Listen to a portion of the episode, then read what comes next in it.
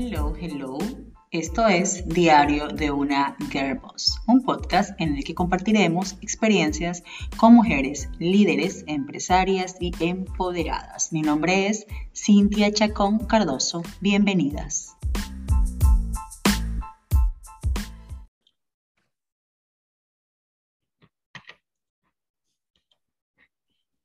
Ahora sí.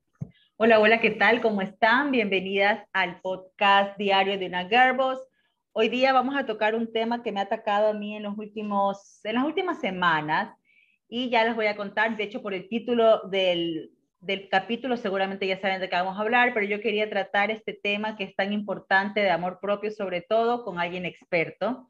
Y por eso he invitado hoy día a Cristina Castillo Andrade. Bienvenida, Cristina. Hola Cintia, ¿cómo estás? Gracias, gracias por aceptar la invitación. Les voy a contar un poquito cómo nos conocemos con Cristi. Cristi, de hecho, es mi terapeuta. Yo voy a terapia hace aproximadamente ah, desde el año pasado.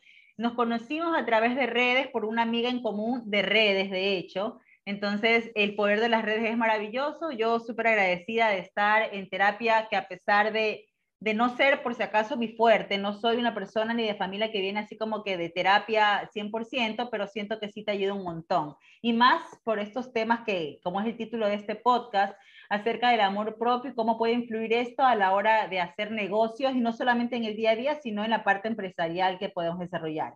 Pero ¿quién es Cristina? Cristina es psicóloga clínica, es máster en salud mental y psicoterapia, tiene un posgrado en terapia sexual y de parejas tiene una certificación en gestión emocional y mindfulness y recientemente está casada, es de Guayaquil, pero ahora vive en la maravillosa ciudad y fría de Bogotá. Bienvenida otra vez, Cristina. Muchas gracias por la invitación, Cintia. Feliz de acompañarlos y dar ciertos tips ahora para trabajar el amor propio. Primero, ¿sabes qué? Quiero que me cuentes un poco para entrar en contexto, porque para mí eh, tu profesión es una profesión que me llama mucho la atención Cuéntame primero tu trayectoria y por qué decidiste, te decidiste por esta carrera. Sabes que yo siempre fui esa amiga a la que todos acudían con los problemas amorosos, con miles de historias y yo trataba de encontrar solución para todo el mundo. O sea, desde muy chiquita me gustó ese tema de las relaciones. Eh, en secundaria tuve una clase de psicología que dije, wow, o sea, esto, o sea, puede ser parte de mi vida de una manera profesional, me puedo dedicar a esto. Y ya cuando me gradué me tocó empezar a ver carreras y, y, la verdad es que me enamoré de la psicología. Lo, lo, fue mi primera opción desde el inicio, pero igual tú sabes que no, no es una carrera muy común ahora, gracias a Dios es muchísimo más, pero un poco mi papá dio el grito al cielo, me dijo, no, cómo él esperaba que yo sea arquitecta, abogada, doctora o algo por el estilo, esas carreras que son un poco más tradicionales, ¿no? Eh, por suerte, mi tía materna, a la que soy muy apegada, también es psicóloga. Entonces, yo ahí un poco investigué con ella de, de realmente cómo era y dije, no, me lanzo y esto es lo mío y esto es lo que quiero. Entonces ya cuando empecé a estudiar, realmente no tuve ninguna duda en que había escogido la carrera perfecta para mí.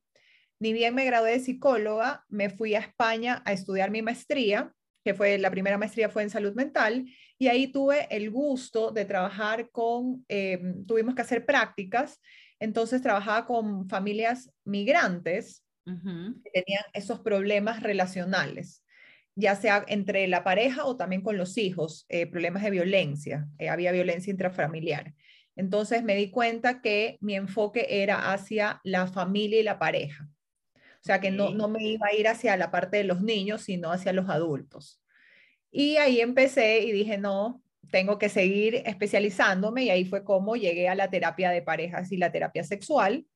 Eh, y ya cuando me gradué después de dos años que estuve afuera, Em, ya llegué y a Guayaquil y dije, bueno, ok, ahora me toca empezar, que siempre es lo más difícil. A practicar. Claro, yo por suerte en las, en las universidades en las que estuve siempre me tocó hacer prácticas, o sea, ya tenía esa, ese manejo del paciente, pero siempre eh, con una supervisión, porque igual era, más allá de que ya era profesional cuando hice la maestría, igual era, eh, tenía que tener una supervisión. Eh, entonces dije, bueno, llegué, no tenía nada que hacer y me ofrecieron eh, un puesto de psicólogo en un colegio, en un jardín. Y empecé por eso, dije, bueno, es una, es una buena, mientras tanto, mientras veo que, cómo me, cómo me, cómo empiezo, porque no es fácil empezar un, al final del día es un negocio también. No, claro, y es que lo siempre digo, es más fácil encontrar una idea de negocio, de trabajo, trabajando, que en tu casa sin hacer nada. Exacto. tal vez no es, la, no es con lo que te gustaría empezar, pero aquí el problema es empezar. Con que empieces, el resto ya camina solo. Y sabes que me ayudó muchísimo, fue una decisión súper acertada porque mientras yo empecé en el jardín, que era un horario mucho más flexible porque el jardín acaba más temprano, yo tenía la tarde libre para empezar a, atender también pacientes propios. En el jardín me di cuenta que, por muy, muy lindo, porque la verdad trabajar con niños es súper agradable, no es lo mío, y que yo quería era trabajar y me emocionaba mucho más llamar, supongamos, a los padres de estos niños y tener la sesión con ellos, ¿no? Porque me di cuenta, ya lo sabía, pero lo pude palpar, que el tema de la dinámica de las parejas afecta muchísimo, no solo de manera individual a cada uno, sino también a estos niños, ¿no? A, a todo el conjunto de la familia. Entonces, así es como dije al año, dije, ok, acabé mi contrato, yo me había, había hecho como para un año lectivo y dije, hasta aquí, muchísimas gracias por la oportunidad, pero yo ya me abro y dije, ok, me voy a dedicar solamente a lo que realmente me apasiona, que es la terapia con adultos. Entonces, ahí fue como empecé mi consultorio privado. Ya, esto fue en el año 2013. Ya. Eh, muerta de miedo, al inicio. Como todo, o sea, e, es, un emprendimiento, o sea, tener un consultorio es, es, igual a un emprendimiento, o sea, un doctor emprende y tiene que ponerse su empresa que depende es de de medicina, pero sigue siendo una empresa en la que tienes que cuidar eh, márgenes de utilidad, porque esto es un negocio, o sea, no es que eres beneficencia, o sea, tienes que ganar un dinero, es un negocio igual, que sea un negocio de salud, que tal vez haya ciertas responsabilidades un poco más grandes que el hecho de, ser, de vender, eh, no sé, de vender eh, tortillas en la calle a tener ya una terapia dentro de, tu, de tu core business. Claro, lo que pasa es que es como tú dices, es, es un emprendimiento y en mi caso, eh, yo creo que incluso eh, tiene algo diferente, porque no es, no es yo te estoy vendiendo una camiseta, una cartera o, tortillas, como tú dices, sino tiene que haber una confianza de la otra persona para abrirse y contarte las cosas más dolorosas de su vida. Entonces tú eso no le cuentas a cualquiera y, y por lo general, claro, yo tenía 24 años, era una muchachita no tenía nombre porque yo me gradué y me fui dos años, no, había no tenía nada de trabajo acá de manera local en Guayaquil, no era nadie. Entonces era... Te voy a interrumpir porque ahí se me acaba de ocurrir una súper idea con respecto a la parte de emprendimiento, sobre todo en el sector de, de profesionales de medicina, porque es cierto que muchos, y me incluyo, buscamos doctores siempre con experiencia, pero resulta que los doctores que recién se gradúan, ¿cuándo van a tener experiencia? O sea, ¿de qué manera a nivel empresarial esa inexperiencia te puede jugar en el manejo este, estratégico de tu empresa, o sea, de tu consultorio? Sí, total. Y, mira que al inicio yo tenía un paciente a la semana y Dios mío, o sea, era la más feliz cada vez que iba. o sea, le daba todo, todo a... Todo lo que habías aprendido todos los conocimientos, yo, y, estuve así un par de semanas, y ese, ese paciente, que lo recuerdo con mucho cariño, me mandó de repente a una prima, la prima me mandó a la amiga, y así empecé. Poco a poco, con mucha paciencia y mucho miedo, esa es la realidad. Claro, es que todos eh, los que empezamos un negocio, al fin y al cabo es con miedo, pero bueno. Y, y así empecé. Eh, ya tengo el consultorio hace muchos años, todavía ahorita, como dijiste, yo estoy atendiendo online por lo que estoy viviendo en Bogotá, pero voy continuamente a Guayaquil. Antes iba una vez al mes, eh, ahora ya lo estoy espaciando un poco más, voy cada dos meses y, atiendo presencial en, ese momento. Eh, la verdad es que hay algo muy satisfactorio de poder acompañar a las personas en, su, en su camino de, sanación de encontrar el bienestar emocional. Entonces, en, mi consultorio llegan personas que están muy quebradas, ya que se sienten mal consigo mismas, que, que tienen muy baja la autoestima, que es el tema que justo vamos a desarrollar hoy, que por esa baja autoestima también lleva a relaciones complicadas, a problemas laborales, a muchísimas cosas y ya después ver después de algunas sesiones, ver cómo esa persona va cambiando y cómo se va fortaleciendo. Para mí, las mejores sesiones son las sesiones de cierre, que es como la graduación, o las sesiones que son de control, las que ya hago cada tres, cuatro meses, que digo, wow, mira cómo has cambiado y, muchas veces recordamos esas primeras sesiones. Eh, y la verdad es que esa, para mí esa es la parte súper especial, poder ser parte de ese proceso de cada persona. Mira, ahorita que tú nombraste el tema de que hay muchas personas que van a tu, a tu consultorio como quebradas y con este problema de autoestima, yo creo que, por ejemplo, ahí hay algo eh, que, que podría yo decirte y que tú nos ayudas a identificar tal vez hay muchas personas, y me incluyo, que no detectamos en realidad un problema de autoestima y sí lo podríamos tener en el día a día, pero no sé, pues porque no sabemos qué es terapia o porque simplemente tratamos de pasar la página sin, sin poder solucionarlo. ¿Cómo nosotros podemos darnos cuenta de que en realidad tenemos un problema? De, ¿Cuáles son esos, esos, esas, esos red flags que te van a salir o que deberías saltarle a alguien y decir, sabes qué? A pesar de que yo me crea superwoman, resulta que sí tengo ciertas cosas que están afectando mi autoestima y que podrían estar afectando mi vida emocional, laboral, familiar, etcétera. Mira, em, es súper importante primero como definir qué es el autoestima, porque es una palabra que la utilizamos cotidianamente, pero eh, a mí lo que me gusta eh, la definición que me gusta más es, es, un es como la evaluación que nosotros tenemos sobre nosotros mismos. Y esto va a involucrar pensamientos, sentimientos, sensaciones y experiencias vividas. Hay que decir algo, el autoestima eh, está en constante movimiento. O sea, tú no tienes el mismo nivel de autoestima desde que naces hasta que te mueres. ¿Por qué? Date cuenta que hay momentos en los que tú te sientes mujer empoderada, bichota, como yo les digo a mis pacientes en, las sesiones, y hay momentos en los que te sientes una hormiguita chiquitita, chiquitita, y que no sirves para nada. O hay, sí.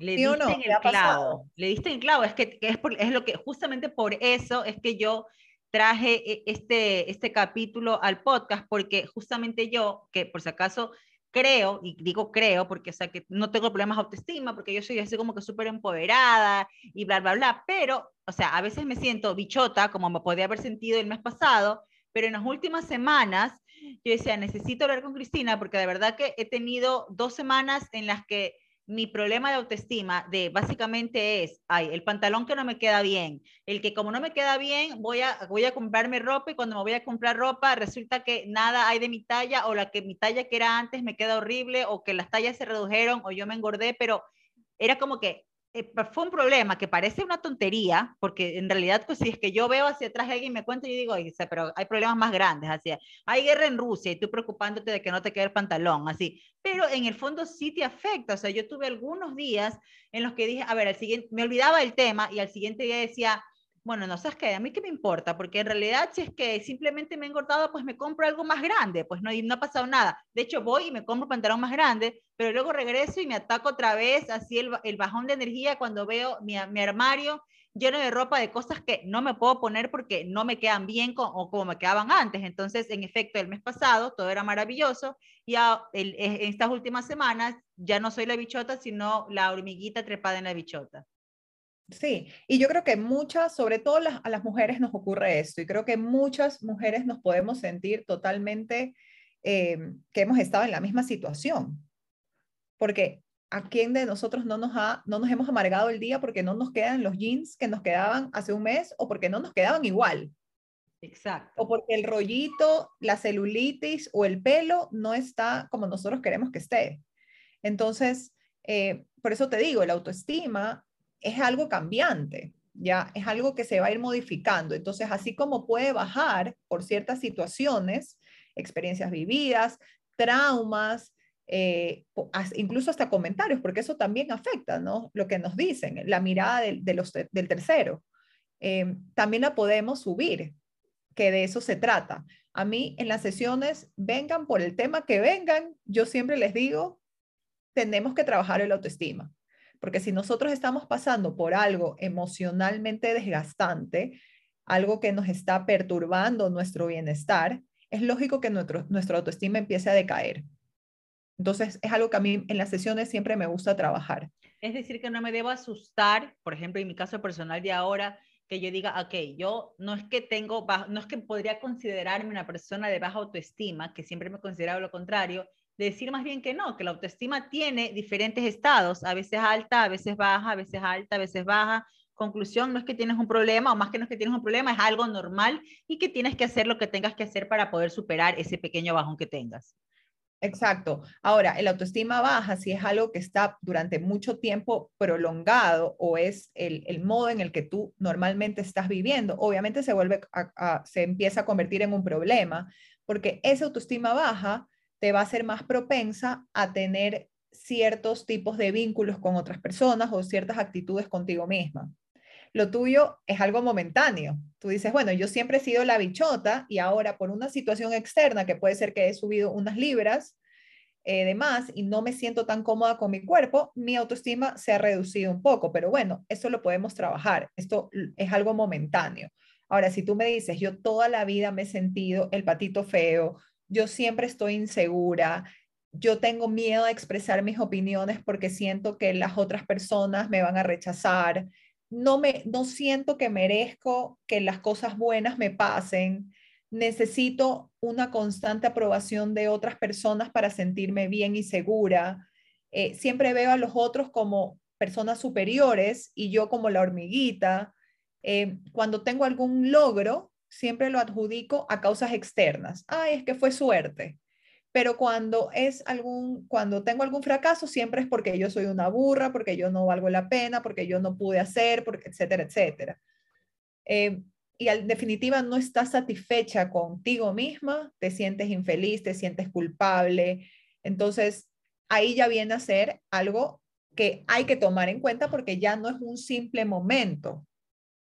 Ok, ok. Ya es algo patológico, ya es algo que está muy como lo tienes muy marcado y por e, ese baja autoestima tú empiezas a comportarte y aceptar cosas que no deberías de aceptar. Por ejemplo, el caso más claro es las relaciones tóxicas. ¿Ya? Las mujeres que suelen caer en relaciones tóxicas suelen ser mujeres con muy, que tienen baja autoestima. Por eso es que permiten muchísimas situaciones que tal vez una bichota, una mujer empoderada, una mujer que esté segura de sí misma, no las va a permitir. ¿Tú crees que, por ejemplo, es en, en la parte emocional de pareja? ¿Tú crees que uno tiene, por ejemplo, como empresaria, como negociante, como profesional, tiene una relación con su trabajo o con su empresa y existe, por ejemplo, a veces fracasos a nivel de negocios que tal vez uno no termina de aceptar y se forma una relación tóxica con tu trabajo o con tu empresa y que tampoco la aflojas justamente por eso, porque crees que, la que, tu autoestima está tan baja que no aceptas esa derrota, o sea, no, no poder superar ese fracaso. Sí, por supuesto. Nosotros podemos tener relaciones tóxicas no solo con parejas, con amigos, con familiares, con nuestros compañeros de trabajo, con nuestros proyectos. Eh, y por supuesto, si tú tienes el autoestima baja, repercute mucho eh, también en tu parte profesional, porque no te, no te sientes capaz de las cosas que sí eres capaz. No te vas a sentir merecedora tal vez de los logros que sí eres merecedora.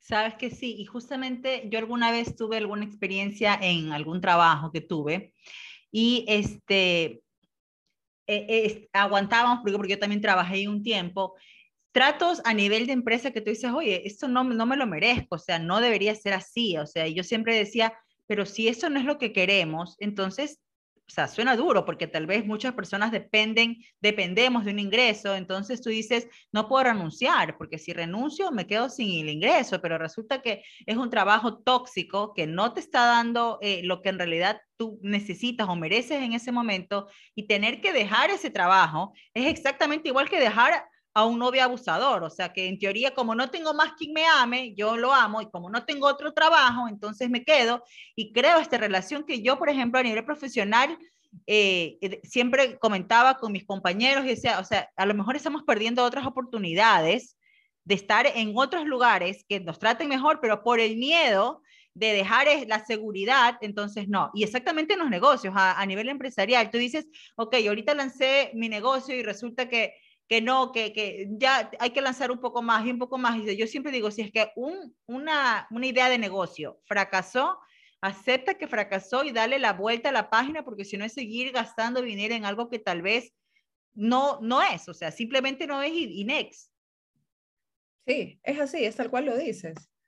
Muchas veces, eh, a veces en el plano amoroso lo tienes un poco más claro, y, pero cuando estás atada a un, a un trabajo que también proviene de una necesidad económica muchas veces, esa atadura, eh, se hace mucho más difícil. Yo justamente el mismo ejemplo que tú acabas de dar se lo di a una paciente mía eh, ayer. Le dije, ¿a un novio le hubieras perdonado una infidelidad? Y me dice, no. Le dije, entonces, ¿por qué estás perdonando esta traición? Porque a ella le tocaba subir, de acuerdo a su puesto, le tocaba subir a un rango eh, y contrataron a una persona externa. Y ella la dejaron ahí. Entonces, claro, ella lo vivía como una traición. Entonces le, le puse justamente este ejemplo y me dijo, no. Y le dije, bueno, me dijo, tienes razón. Porque es, es exactamente eso, se nos dificulta mucho. Obviamente viene también por una, una parte económica pero ahí es donde uno tiene que poner sobre la balanza y tener bien claro cuáles son también los objetivos. Y no sacrificar tu salud mental o tu bienestar emocional por estar ni en una relación de pareja ni en, una, ni en un ambiente laboral que no es el que te hace bien.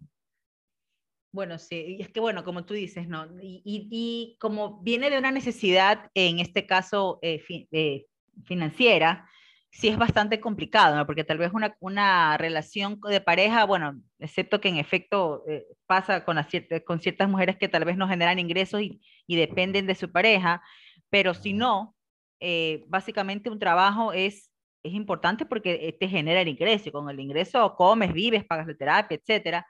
Pero sí, yo creo que en efecto hay como que armarse de valor, que ojo, es, es fácil decirlo, no, difícil es hacerlo, pero ver de qué manera nos salimos de esa relación tóxica con el trabajo o con el emprendimiento que tengamos que no está funcionando y decir, pasa la página y sigo.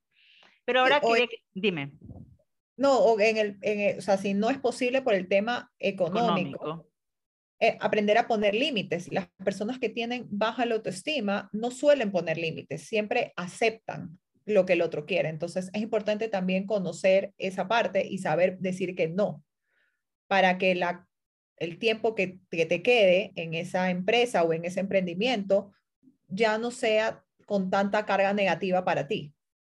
Sabes que sí, qué bueno que le tocas a la parte de, decir no, porque justamente eh, la vez pasada, no me acuerdo si escuchaba un podcast o alguien, ah, lo, lo, veía en redes, el hecho de cuando tú eh, tienes un cliente, lo, llevo a la parte empresarial, tienes un cliente y resulta que el cliente no te quiere pagar lo que tus servicios cuestan o lo que tu producto cuesta y siempre tienes que estar en esto de que un descuento, de que ni sé qué, o sea, en efecto, a nivel de, negocios hay, existen ciertas, eh, digamos que estrategias de venta en donde puedes aplicar ciertos descuentos, pero si en realidad ya eh, atentan contra, contra tu calidad o contra lo que tú de verdad vales, que básicamente es validar tu, tu autoestima a nivel empresarial y decir, no, yo cobro tanto y eso es lo que cobro, o sea, no, decirle no al cliente, o sea, usted no es mi cliente, no yo, si usted no, no, no valora lo que yo le estoy entregando, entonces, next. Y eso también tiene que ver con la autoestima, cuando muchas personas que hacemos empresa, a veces al comienzo es como que no importa, con tal de vender, vendo un, poquito menos y un poquito y un poquito. Y resulta que al, final has convertido esta relación con tu empresa en una relación tóxica también. Sí, es importantísimo saber poner límites al otro, saber decir que no. Y eso es un claro eh, síntoma de las personas que tienen baja autoestima, el no poder poner esos límites. Mira, eh, qué importante saber que la autoestima incluso podría, nos podría eh, digamos que influenciar hasta el precio que le ponemos a nuestro, a nuestro servicio o bien. O sea, decir, yo tengo tan baja la autoestima que siento que, ay, a cualquier precio lo puedo dar porque, bueno, no importa mientras me compre. Claro, porque no estás, eh, no estás reconociendo el valor de tus servicios.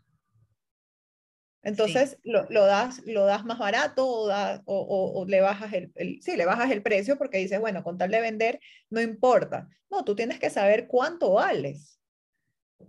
Y cuánto has invertido también, o sea, no solamente a nivel de, como por dicen por ahí, que no es, no es igual saber qué tornillo mover, porque, ay, solamente me va a mover un tornillo, solamente me va a hacer un archivito, Sí, pero si supiera qué archivo es o qué, qué, qué, tornillo mover, entonces por eso es que me está pagando, porque en efecto tengo la experiencia o sea un poquito más. Exacto.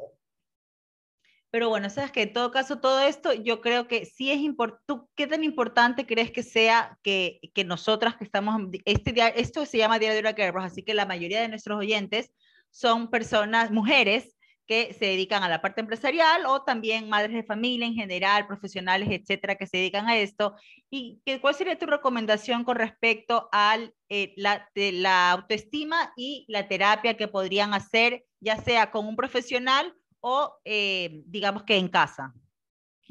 Ok, eh, a mí me parece importantísimo tres cosas. La primera es tener confianza en ti, saber que tú eres una mujer merecedora de todas las cosas que tú quieres, ¿ya? Y que tienes el poder de lograrlas.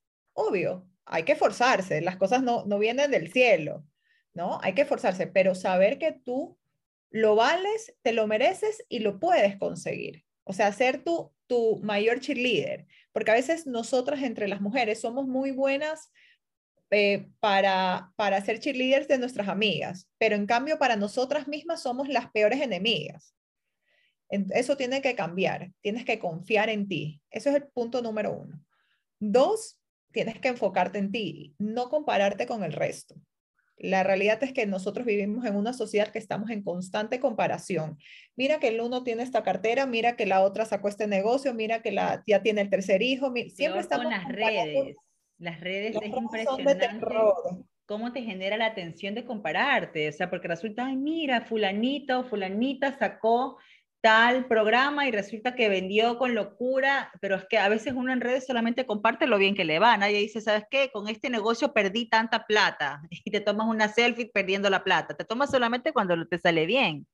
Exacto. Entonces hay que enfocarnos en nosotras mismas, no compararnos. Yo sé que es difícil, ¿ya? Pero hay que tratar de no hacerlo porque la realidad es que no tenemos realidades iguales no venimos con un background igual, no hacemos lo mismo. Incluso si, si yo, mira, yo tengo una, una muy buena amiga mía que estudiamos todo el colegio juntas, ella también es psicóloga y también hizo la misma maestría. Y ella y yo somos totalmente diferentes, nuestras realidades no son comparables. Entonces, no nos podemos ni siquiera e, con ella, que tengo, digamos, la misma experiencia, ¿no? Después cada una hizo certificaciones diferentes, pero nuestro currículum, por así decirlo, es bastante parecido no nos podemos comparar. ¿Ya? Eso es solamente hacerte daño a ti. Tú tienes que ser, tú te puedes comparar con, una versión antigua de ti. Con ese tiene que ser tu, tu punto de partida. La Cintia de hace tres años versus la Cintia de ahora. Okay. Versus la Cintia que quieres llegar a ser en tres, cinco, diez años. Con otras personas no, es, no, no se debe de comparar. Y la tercera es hacer actividades que disfrutas. Muchas veces, y nosotras mujeres que tenemos nuestros negocios, nuestros emprendimientos, nuestras familias, estamos muy, muy a veces en piloto automático y nos olvidamos de hacer cosas que disfrutamos. Estamos que los niños, que la casa, que el trabajo, que el emprendimiento, que el proyecto, y nos descuidamos nosotras. Entonces, es muy importante que en tu rutina del día a día tú tengas cosas que disfrutes, por ejemplo, a mí me encanta leer. Entonces yo procuro que por lo menos media hora durante el día yo dedicarle a mis libros. Habrán personas que les gusta, no sé, eh, ir a hacerse, ir a la peluquería, pintarse el pelo, hacerse las manos, todo, ok, hazlo. Date esos gustos de vez en cuando. No te sientas mal por querer, por necesitarlo. No, para nada. Es algo que, que, va a hacer que tú disfrutes tu día, si no, tu día se vuelve muy rutinario, muy, eh, muy pesado incluso en muchas ocasiones. Tú tienes que disfrutar tu día y tu vida, porque si no, eres un zombie que va haciendo las cosas que debes hacer y punto. Y la idea es que disfrutes este camino. ¿Hay alguna herramienta? Y digo esta herramienta, por ejemplo, me voy a inventar una herramienta. Yo todos los días me levanto y digo, soy la mejor, soy la mejor, soy la mejor, así como que sacado de contexto. ¿Alguna herramienta ya desde el nivel profesional que tú nos recomiendes como para afianzar nuestra autoestima? Sí, eh, este es un ejercicio que mis, mis pacientes seguramente lo conocen. Eh, a mí me gusta enviar a que escriban 10 afirmaciones positivas sobre ellas, ¿no? Entonces es una actividad que la pueden hacer en sus casas, cogen un cuadernito y escribes 10 cosas positivas sobre ti. No lo que quieres ser, sino cosas que tú reconoces que son positivas en ti. Por ejemplo, soy una mujer sumamente detallista. Eso me encanta. Yo estoy en todos los detalles siempre. ¿Ya? O soy sumamente cariñosa, o eh, soy muy buena amiga, eh, soy luchadora, trabajadora, cualquier cosa, ¿ya? Escriban 10 y peguen esa hojita en un lugar donde lo vean. A mí me encanta en, la, en el espejo del baño porque es un lugar que siempre estamos y que siempre nos estamos viendo. Entonces, mientras haces tu rutina de la mañana, que te lavas la cara, te lavas los dientes, te pones la crema, la vitamina C, el suero, todas las cosas que hacemos las mujeres, lo vas repitiendo. Y luego haces lo mismo en la rutina de cuidado facial de la noche. Repites las 10. Entonces, esos son mensajes que le vas mandando también eh, te vas mandando internamente de aceptar, porque a veces nos cuesta mucho aceptar que somos buenas. Y me pasa con mis pacientes que... De hecho, a mí ahorita 10 estoy pensando mientras tú hablas y 10 me parece hartísimo. Creo como quedé como en 5. Mira que eso, eso, sucede mucho, que me dicen 10 y se atacan porque les digo 10. Y yo, sí, tráeme las 10 y, y me las mandas para revisártelas a ver que las estés haciendo bien. ¿Ya? Pero 10 no es mucho.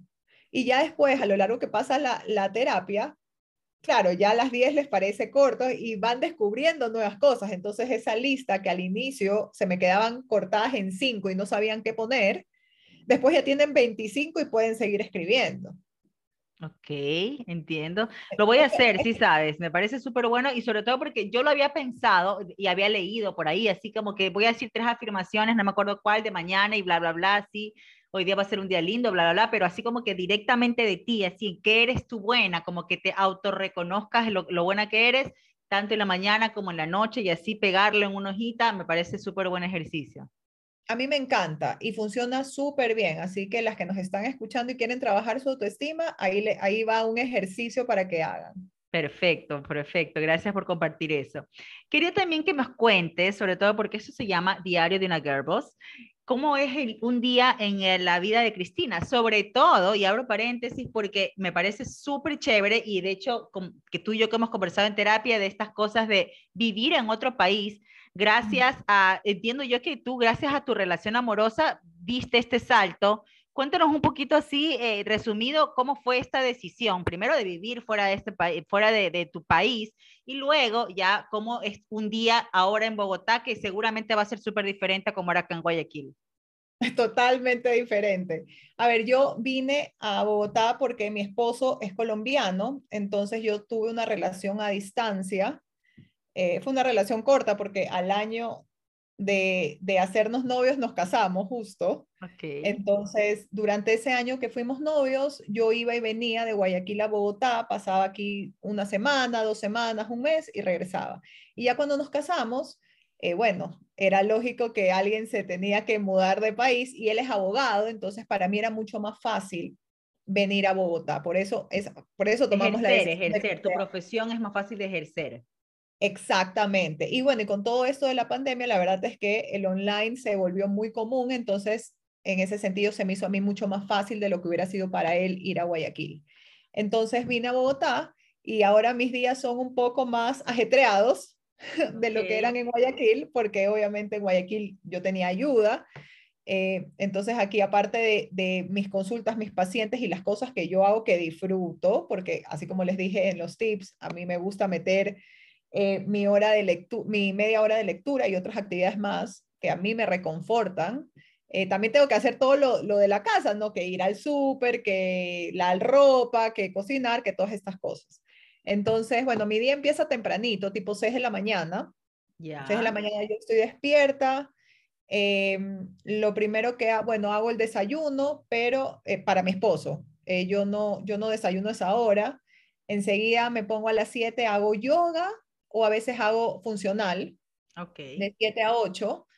A ¿En las casa? 8 en casa, sí, en casa. Tengo un gimnasio aquí en el edificio, entonces ahí hago esa hora de ejercicio porque ya después en el día se me complica.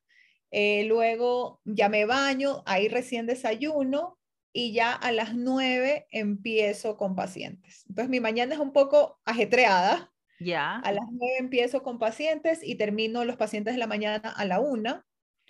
Eh, ahí almuerzo, preparo el almuerzo, almuerzo, eh, hago mi media hora de lectura. Si tengo algo que hacer, aprovecho y tengo de 1 a 4 como estas, estas horas libres que aprovecho a hacer cualquier, cualquier cosa que tenga que hacer.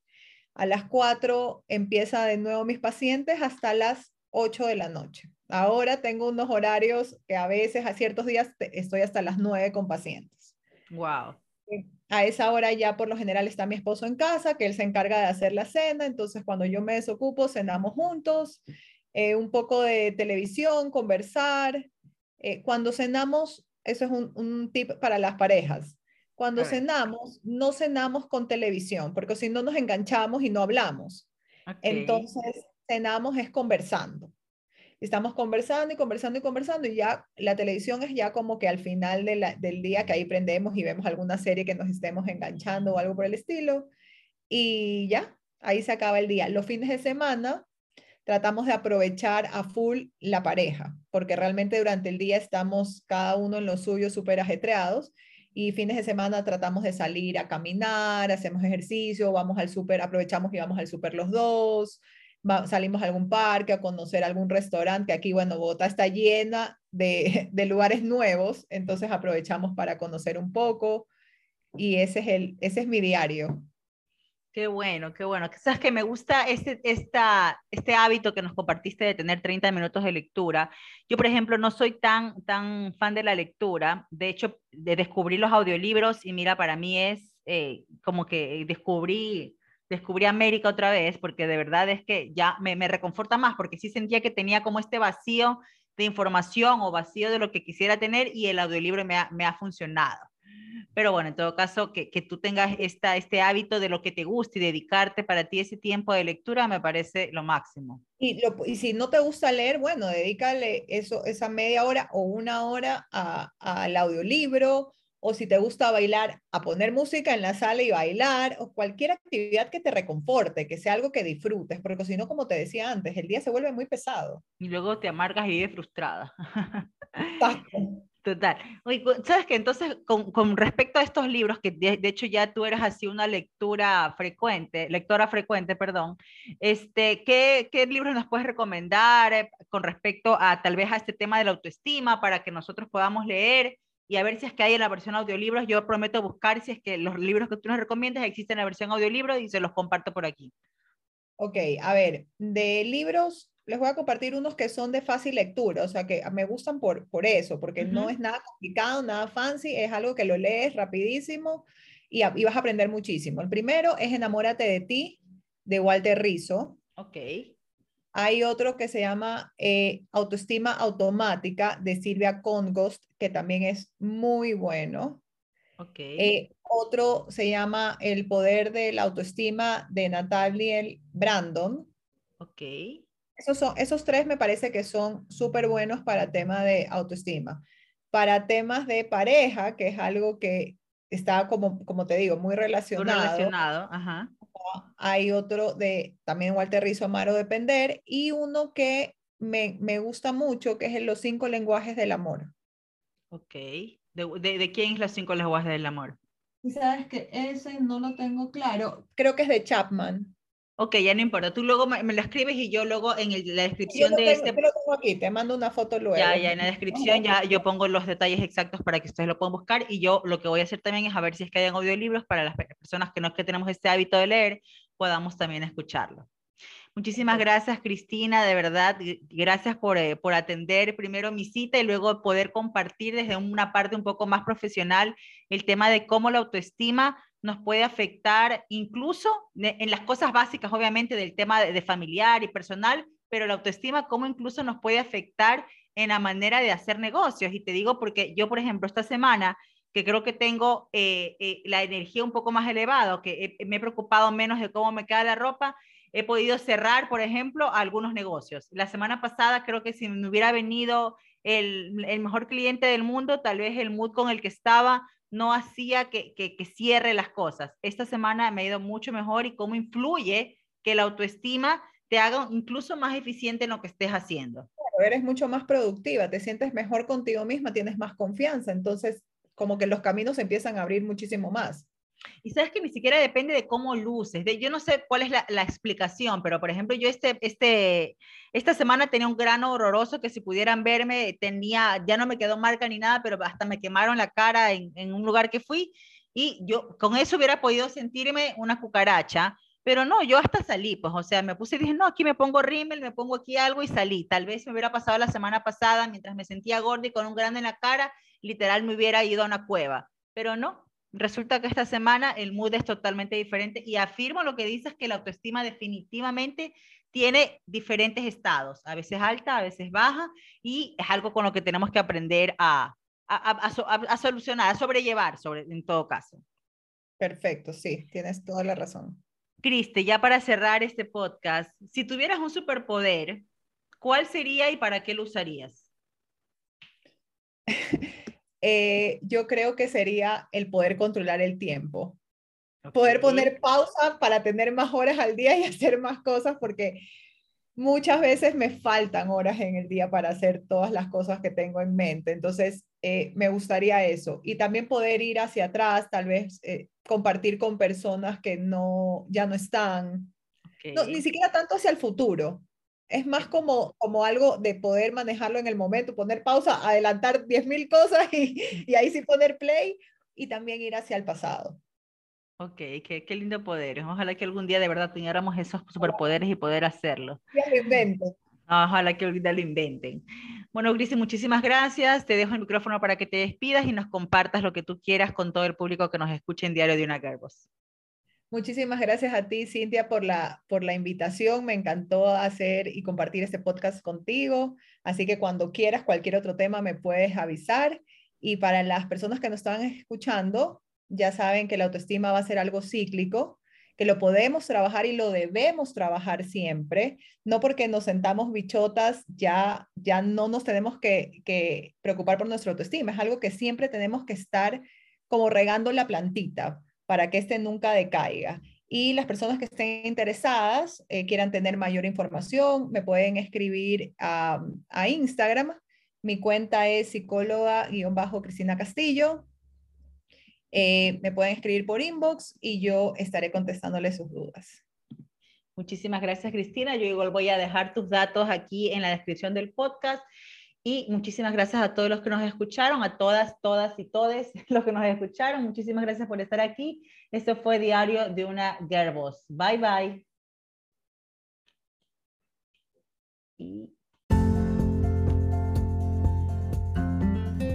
Gracias por escuchar Diario de una Girlboss.